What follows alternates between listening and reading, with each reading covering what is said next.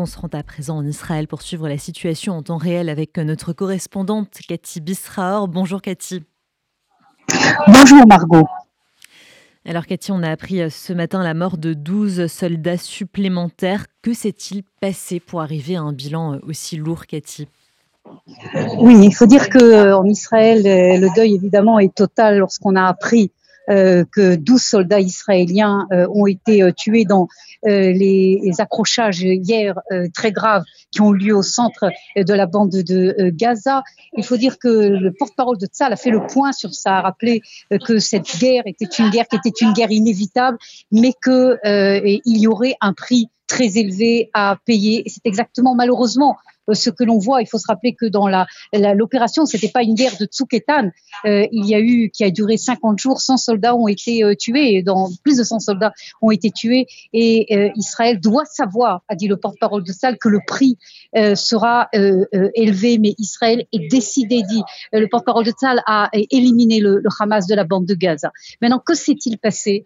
À chaque fois que les soldats, l'infanterie et les tanks et les chars rentrent dans un nouveau territoire à Gaza, il y a un pilonnage intensif de, euh, de, l'aviation israélienne mais ça c'est pas sûr à 100%. C'est exactement ce qui s'est passé hier, au moment où les unités d'élite de Givati et les chars sont entrés dans un, dans un, euh, près de la zone de Jebalia.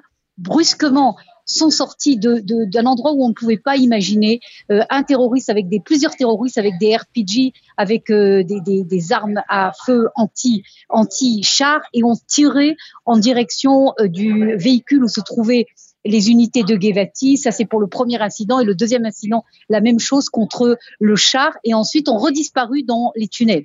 Et ça, c'est un scénario que, que Saal connaît et c'est pour ça qu'il y a des pilonnages intensifs.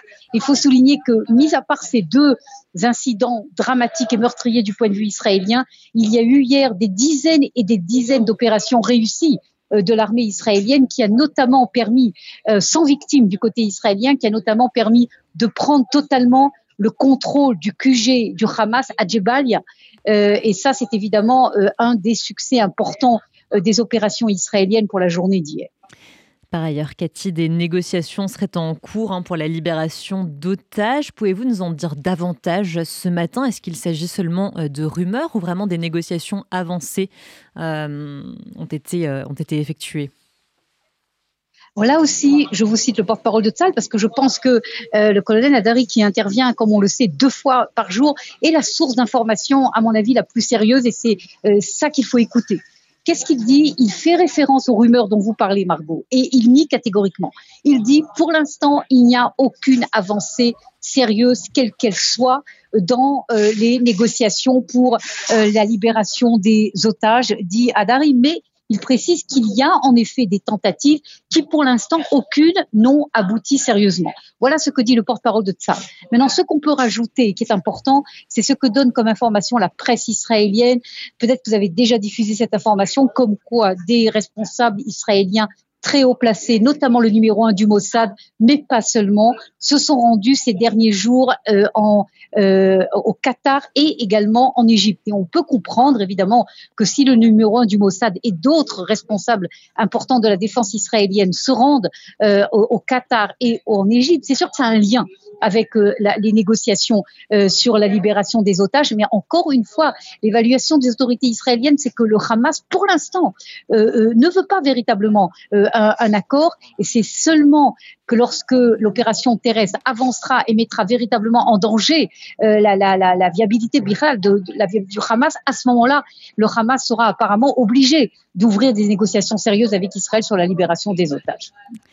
Et alors, euh, Cathy, pourquoi l'État hébreu accepte-t-il une aide humanitaire euh, d'envergure qui risque finalement peut-être d'arriver au, Hamas?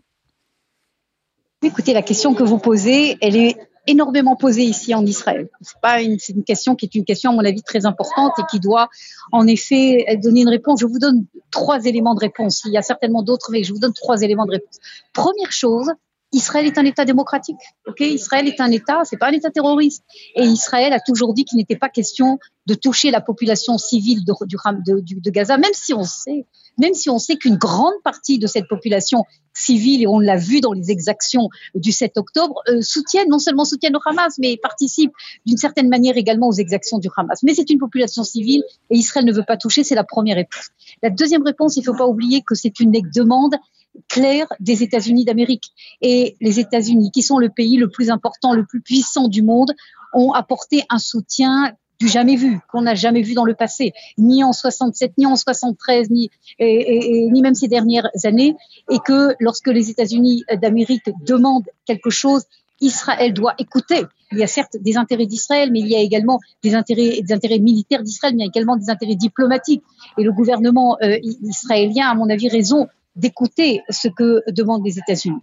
La troisième raison, qui est à mon avis la principale raison, c'est que les 2 millions 200 000 citoyens civils de Gaza sont une arme dans les mains du Hamas. Le Hamas n'a absolument aucun euh, sentiment pour ces 2 millions 200 000 personnes que c'est clair que pour eux, ils représentent une arme qui n'ont aucun problème si euh, ces personnes-là meurent de faim ou meurent sous les tirs israéliens. Bien au contraire, ça leur sert pour servir leur idéologie et leur propagande à travers le monde, qui est la destruction de l'État d'Israël. Et quelque part, si vous voulez, si Israël joue le jeu du Hamas et ne fait pas attention au bien-être entre guillemets de cette population euh, civile du Hamas, c'est en fait jouer de cette population civile de Gaza, c'est en fait jouer le jeu du Hamas, qui, qui a intérêt à ce qu'il y ait une crise humanitaire catastrophique. Et donc, c'est également un intérêt, j'ai envie de dire même stratégique euh, d'Israël, d'éviter cette crise humanitaire à l'intérieur de Gaza. Alors, dernier point, Cathy, on a appris que le secrétaire d'État américain Anthony Blinken se rendrait euh, vendredi en, Israël pour la troisième fois depuis le début de la guerre. Est-ce que vous avez davantage d'informations sur cette euh, visite qui se, profile? Que l'on on vient de dire sur l'importance euh, de, la, de, la, de la présence des États-Unis, du rôle des États-Unis euh, d'Amérique. Il y a certains euh, groupes en Israël qui critiquent cette présence euh, ultra sensible hein, de, des États-Unis dans le conflit qui se déroule. On dit même qu'il y aurait des unités américaines qui seraient impliquées sur le terrain avec Israël. Mais encore une fois, je pense que Israël doit choisir euh, dans une situation qui est une situation qui est jamais vu pour Israël, à la fois gagner cette guerre, avec l'objectif stratégique qui a été donné, à savoir euh, éliminer le Hamas des frontières euh, d'Israël.